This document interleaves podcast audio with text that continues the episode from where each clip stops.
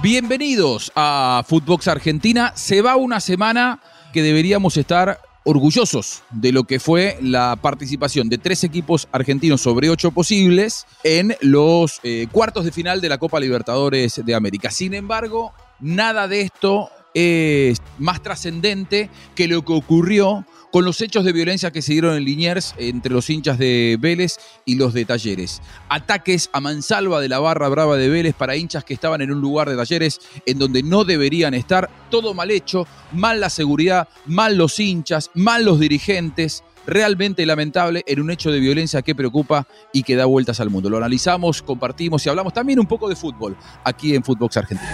Juanjo Buscalia presenta Footbox Argentina, un podcast exclusivo de Footbox. Hablamos fútbol.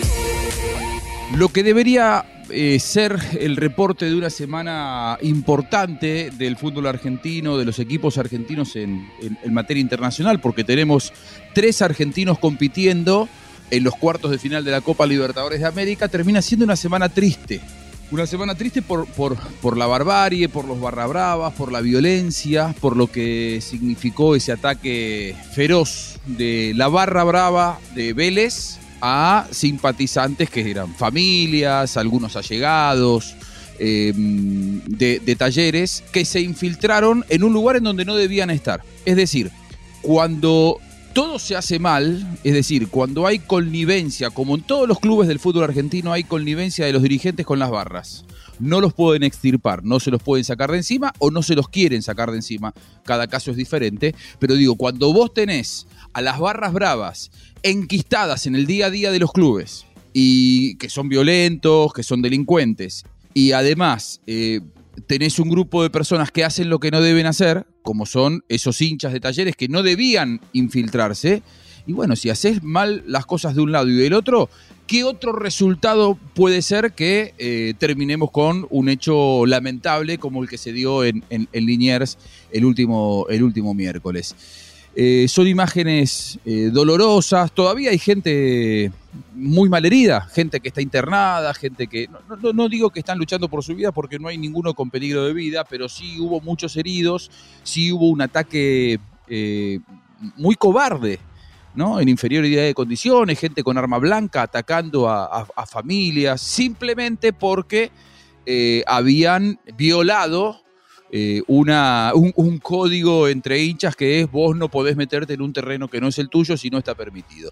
Es decir, eh, no había visitantes, para el que esté más eh, fuera del tema, em, no había visitantes en el partido entre Vélez y Talleres, los hinchas de Talleres decidieron viajar igual de Córdoba a, Buenos Aires, eran aproximadamente 500 hinchas de Talleres, entre los cuales había algunos familiares de, de los futbolistas, había algunos integrantes de eh, la comisión directiva de talleres y había muchos hinchas también, porque además que se los había visto previamente por la ciudad de Buenos Aires acampando en determinados, los que eran hinchas, ¿no? no los familiares, acampando en determinados parques, inclusive haciendo un asado el, el mediodía del partido.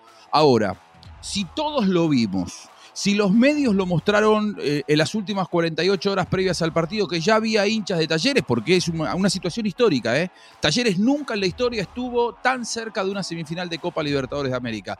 Era obvio que un club tan popular como Talleres iba a trasladar a hinchas. Ahora, hasta el mediodía del miércoles, lo que todos creíamos era lo que muchas veces pasa, que los hinchas que no pueden ir al estadio porque es en condición de visitante y ya había dicho la seguridad y la dirigencia de Vélez, no pueden venir hinchas visitantes. Ahora, si todos sabíamos que había hinchas de talleres, ¿cómo puede ser que los organismos de seguridad se les escapó ese trabajo de inteligencia de averiguar qué iban a hacer esos hinchas de talleres?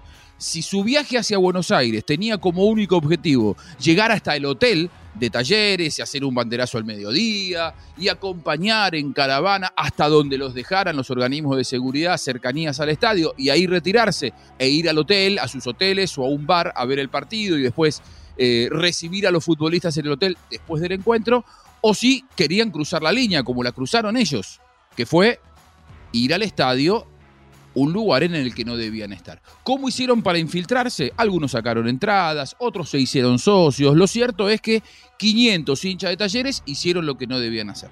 Está mal. Ahora, ¿es justificable esa eh, reacción desproporcionada de la barra brava de Vélez? Por supuesto que no. Ahora, eso es lo que eh, está también muy mal, de un lado y del otro. Lamentable. Por eso digo, tenemos que estar hablando de esto en una semana en la que el fútbol argentino debería celebrar que tiene a tres equipos entre los ocho mejores del continente. Y no son ni Boca ni River, que eran los que todos creíamos, me incluyo, que eran los que por presupuesto, por plantel, tenían más posibilidades de pelear con el poderío de los brasileños. Bueno, em, ¿qué va a traer esto como consecuencia? Nada bueno, nada bueno. Porque eh, obraron mal los hinchas de Vélez, la barra brava de Vélez. Obraron mal los controles en el estadio de Vélez que dejaron llegar a la barra brava hasta un lugar en donde había gente que no debía estar ahí, que también se portó mal, pero digo, ¿cómo puede ser que los controles internos del estadio de Vélez no pudieron frenar a esa gente? ¿Cómo puede ser? Está bien, si vienen 50 barra bravas y, encaran a un, a un tipo que está en la puerta de una platea, y es casi lógico que el tipo diga, mira, yo puedo retener a uno, ahora el resto se me va a pasar. ¿Cómo puede ser que no había más seguridad, que no había más presencia? Un operativo de seguridad que hace agua por donde se lo mire. ¿Cómo puede ser que el operativo de seguridad no haya llamado la atención eh, y haya hecho un trabajo de inteligencia y decir, miren que estos van a ir al estadio, miren que estos tienen que, entrada? Cuentan que se comunicó, según lo, dice el propio Fassi, el, el presidente de Talleres, que al mediodía había advertido a su, a su colega presidente de Vélez. Escuchémoslo a Andrés Fassi, enojadísimo con lo que fue la barbarie desatada en la platea eh, sur alta del estadio de Vélez contra, eh, reitero, aproximadamente 500 hinchas de talleres. Escucha Fassi. 40 años de fútbol. Nunca, nunca me imaginé, y mucho menos una institución como Vélez Arfield, porque vos pensás en Vélez pensás en Dora Malfitani, pensás en en una organización, una estructura, que no haya tenido la capacidad de cuidar a los familiares de los jugadores. Porque la problemática que se dio hoy en la cancha de Vélez no se dio con los hinchas que se sido socio, eh, con la gente que vino, eh, este, eh, camuflada como le llaman. no, no, no. El problema que se suscitó hoy en la cancha de Vélez fue con la comisión directiva de talleres con los familiares de los jugadores, ¿eh? mujeres, niños, donde nos dieron 350 lugares, donde nos tenían que haber cuidado y no hubo ningún tipo de seguridad. Y es lógico que esté muy enojado. Es increíble cómo al mediodía el presidente de Talleres estaba advirtiendo que esos hinchas querían ir al estadio, cómo no se hizo nada. Desde el mediodía hasta, hasta las 9 de la noche que se jugó el partido, nueve y media, pasaron por lo menos nueve horas, ocho horas. Nadie hizo nada. Este, tenemos que estar, como siempre, lamentablemente, agradeciendo que no haya ninguna víctima fatal, que no haya eh, habido ningún muerto. Ahora, ¿hasta cuándo vamos a estar así? ¿Hasta cuándo esta precariedad en la manera de cuidar al espectáculo deportivo? Ahora, más allá de, que lo más importante, lo más sagrado, que es la vida humana, se preservó en este caso, Vélez va a tener graves consecuencias. Eh, porque obviamente que a partir de esas imágenes que están en todos lados, eh, se abrió un expediente. ¿Dónde va a terminar esto? Y solamente el Tribunal de Disciplina de la Colmebol sabe. ¿Cuál, ¿Cuál será el peso? ¿Cuáles serán las sanciones para los hinchas de Vélez? Hay una que ya se tomó. Los organismos de seguridad en Córdoba dijeron no hay visitantes. Iba a haber lugar para 11.000 visitantes. Es decir, 11.000 hinchas de Vélez ya habían sacado su entrada. Muchos de ellos ya habían sacado su boleto de avión, muchos de ellos ya tenían su hotel, bueno, no van a poder ir. Lógica decisión, porque imagínense lo que podía llegar a ser después de esto la represalia en Córdoba. Es decir, me parece muy bien la decisión que tomaron los organismos de seguridad en Córdoba, pero siempre vamos tarde, ¿no? Siempre vamos un eslabón tarde. Lamentablemente, cuando hay personas que están eh, formadas, que tienen los elementos, que tienen los instrumentos como para ir por delante, es decir, hacer trabajos de inteligencia. Bueno, nada de eso se hizo. La primera consecuencia es no van a poder viajar los hinchas de Vélez y me parece lógico. Ahora, la siguiente consecuencia es, si Vélez pasa, ¿va a poder jugar en su estadio? Si Vélez pasa, ¿va a poder, en el caso de que juegue en su estadio, ¿va a poder jugar a puertas abiertas?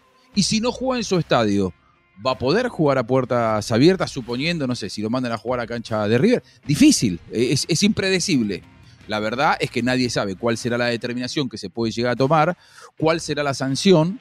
Es rigurosa la Colmebol en ese tipo y la verdad, en ese tipo de cosas, y la verdad me parecería lógico. Después de que pasó lo que pasó, en donde el estadio de Vélez demostró que cuando quisieron pasar hinchas de Vélez de, un sector de popular hasta la platea, nadie lo frenó, que pasó lo que ocurrió. Bueno, lo vimos, lo vimos todos. Es, es realmente lamentable y termina eh, el hincha de Vélez común pagando las consecuencias porque no va a poder viajar a Córdoba, porque es, una ventaja deportiva si a Vélez le quitan la, localía, es un perjuicio económico durísimo para el club si eh, Vélez no puede vender entradas, supongamos, para un, un hipotético partido de semifinal, un potencial partido de semifinal, la, la, definición de esta llave va a estar la próxima semana. Es triste, es lamentable, le hace daño al fútbol, es muy feo verlo y sobre todo el que paga las consecuencias directamente, más allá de los hinchas de talleres, es el propio Vélez. Son los propios hinchas de Vélez. estos que, entraron con, a, pegarle a mansalva a los hinchas de talleres, yo a, los barra yo no los considero hinchas, son personas violentas que encuentran en el fútbol un espacio de libertad para delinquir. Entonces digo, el, el, verdadero hincha de Vélez no está contento con, la situación. La verdad es que fue algo muy triste y lamentable y cuyas consecuencias seguramente serán, serán pagadas por, por, su propio club. Qué lástima que en una semana, decíamos, tan importante, tan, tan trascendental para el fútbol argentino, tengamos que estar hablando más de 10 minutos de, los violentos. Después se dio un partidazo ¿eh? entre Vélez y, Talleres, cinco goles, definición abierta, se va a jugar en el Mario Alberto Kempes la próxima semana eh, el segundo capítulo y bueno, ojalá que haya muchos más goles, muchas más emociones y que pase el mejor y el que mejor pueda eh, defender al fútbol argentino en una probable semifinal con Flamengo o Corinthians, nada más ni nada menos. Del otro lado de la llave, Estudiantes de La Plata. Puede llegar a medirse con Palmeiras o con Mineiro. Sacó un gran resultado, Estudiantes. Lo sufrió el partido contra Paranaense en Brasil. Siempre es difícil. Pero Estudiantes conoce de, esta, de, este tipo de, gestas, de este tipo de batallas futbolísticas.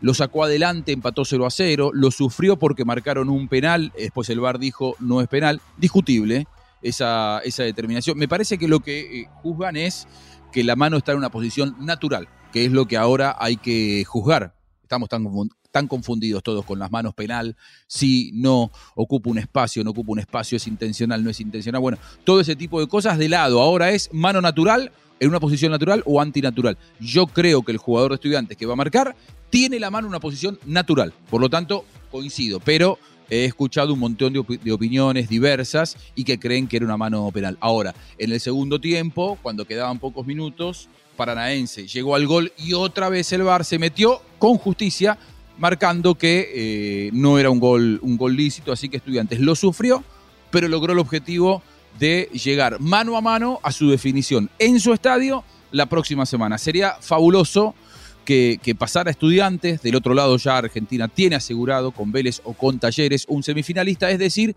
se va a dar, si, si sale bien lo de estudiantes, dos mano a manos. Puede ser Estudiantes Palmeiras y puede ser Vélez Flamengo. Si uno se pone a comparar presupuestos, ellos, los brasileños, están varios, varios eslabones. Eh, el, presupuesto de estudiantes y de Vélez es por lo menos 10 veces inferior al, de Palmeiras y al de Flamengo. Pero esto es fútbol.